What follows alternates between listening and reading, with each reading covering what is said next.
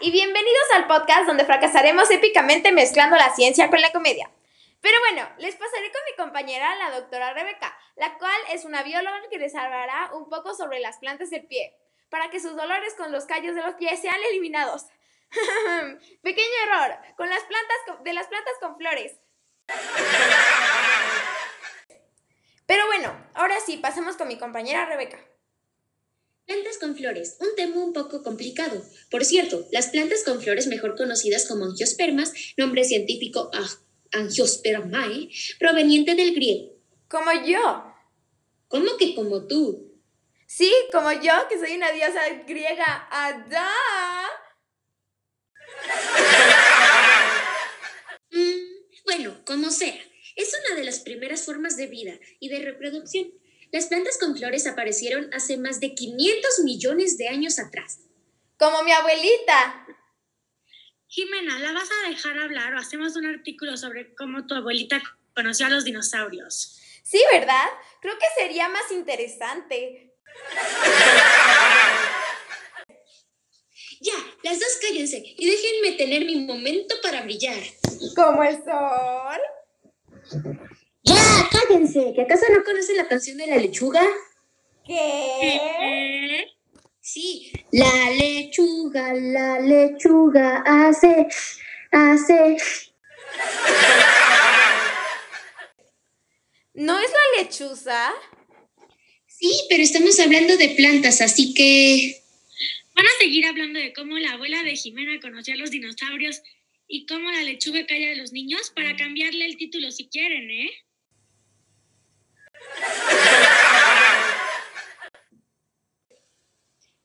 Ok, ok, ya, tranquila. No nos vayas a lanzar la chancla. Bueno, las plantas con flores estuvieron en los años clasificados como la era mesozoica, en la cual surgen los primeros signos de vida. Sé específicamente, esto surge a principios del siglo Jurásico. ¿Como mi abuela?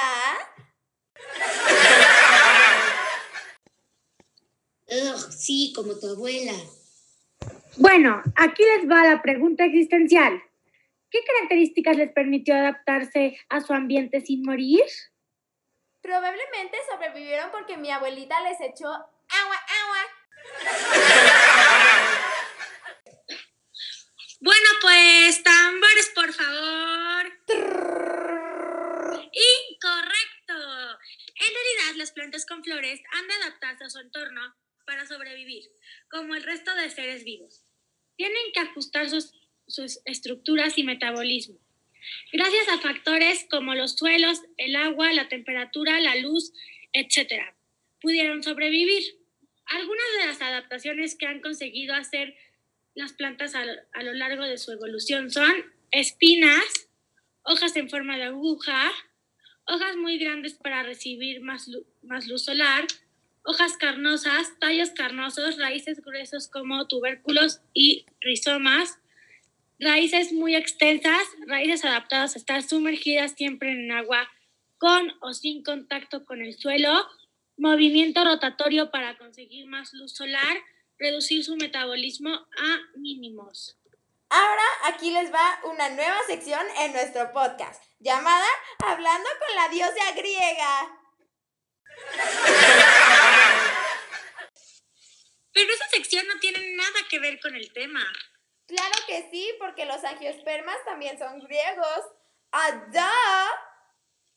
Hablando de eso, Martina, ¿no te parece injusto que nosotras no tengamos una sección? Sí, ya sé, pero ya sabes cómo se enoja si no le dejamos tener un momento para brillar.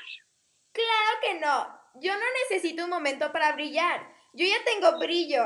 Y además, la, la única diva soy yo. La que manda aquí soy yo. No me importa lo que digan. Seguiré siendo divina.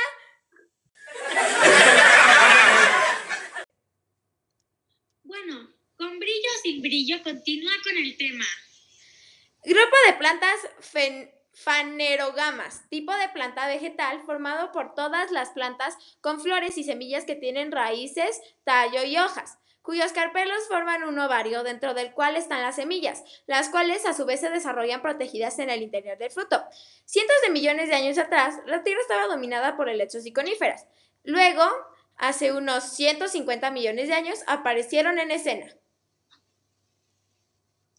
¿Cuántas tomas tuvieron que hacer?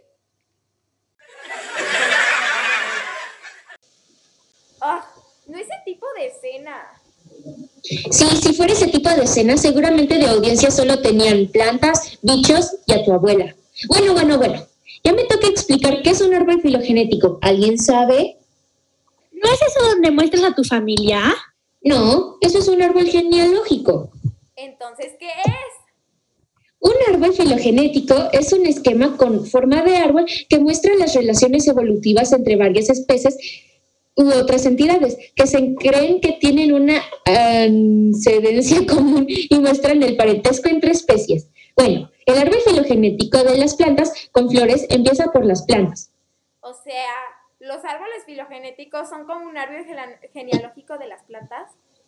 Sí, efectivamente, eh, pero no te daré la razón. El grupo de las plantas está compuesto por las algas verdes, las sinofíceas, glausofitas. Luego pasamos a las plantas verdes, que en realidad son algas verdes, las cuales tienen dos grupos, carofitas y clorofitas.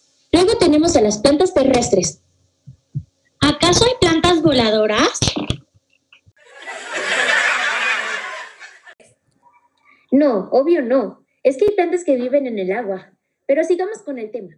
Las plantas terrestres están compuestas por briofitas, compuestas por los antoceros, musgos y hepáticas.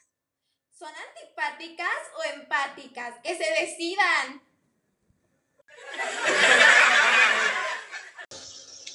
Son plantas, Jimeno, personas. Bueno, ¿dónde me quedé? Me quedé en plantas terrestres, ¿no? Ah, bueno, las siguientes en la evolución de estas siguen las plantas vasculares, las cuales están compuestas por pterodofitas, las cuales están compuestas por helechos, esquisetos y locopodios. Por último, venimos con el mejor grupo de todos, el A. Grupo de plantas, no de la generación. Pero bueno, nuestro grupo es las plantas con semillas. ¡Bú! ¡El A es mejor!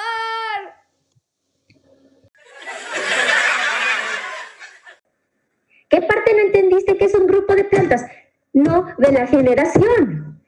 Como decía, este grupo de plantas se divide por los gimnospermas y las plantas con flores. Los gimnospermas están compuestos por quicadas, ginkgo, coníferas y las gntales. Por otro lado, las plantas con flores están compuestas por las dicotiledonias, las cuales se dividen en eudicotas, magnolidas, monotiledonias y por último las grado ANA. Genial.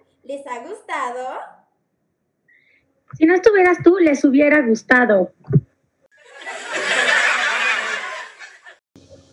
¿Qué te pasa? O sea, ¿estás chiflada? Ah, bueno, ya, como sea. Gracias por su atención. Espero que les haya gustado el tema y nuestros terribles chistes. Que se la pasen bien.